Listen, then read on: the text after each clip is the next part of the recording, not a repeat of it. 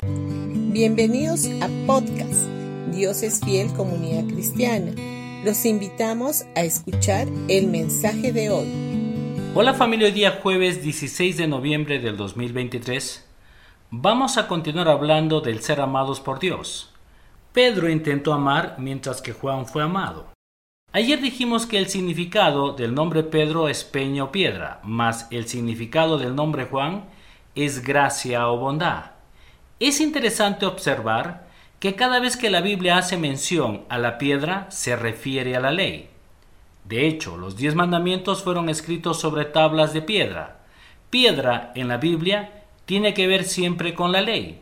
Sin embargo, todos aquellos que prediquen el Evangelio de la gracia divina han recibido el mismo ministerio de parte del Señor, el cual es resucitar a los Lázaros que están muertos.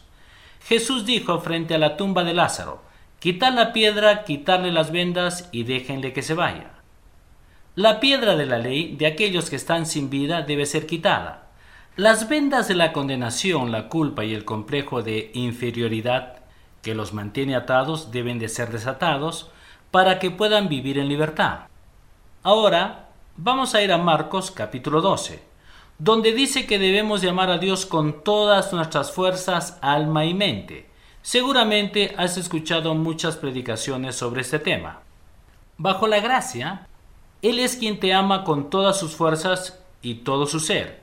En primera de Juan, capítulo 4, versículo 19 leemos: Nosotros le amamos a Él porque Él nos amó primero. Nosotros podemos amar a Dios porque Él nos amó primero con amor eterno. También vamos a considerar este versículo en relación a Pedro y a Juan, y te aseguro que vamos a poder comprender esta verdad que va a ser de una tremenda ayuda para nosotros. Teniendo en cuenta que lo mencionado anteriormente de que Pedro significa piedra y Juan significa gracia, vamos a considerar ahora la situación relatada en Juan capítulo 21 donde Jesús se muestra ante ellos luego de la resurrección, se aparece a sus discípulos y les prepara algo para comer.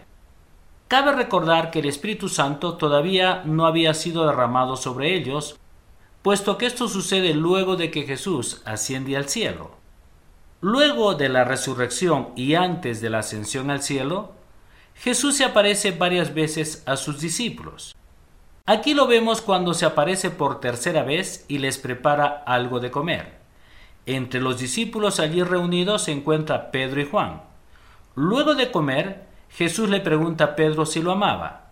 Nosotros conocemos la historia y sabemos que Jesús le hace tres veces la misma pregunta a Pedro. La primera vez Jesús le pregunta si lo amaba más que los demás. Pedro, quien es muy legalista, no responde con humildad poniendo a los demás discípulos al mismo nivel que él, sino que asegura que él es quien los ama más que todos. Él responde afirmativamente y vehementemente a la pregunta de Jesús. Pero el día de mañana vamos a estar continuando con este tema. Bendiciones con todos ustedes y que tengan un gran día.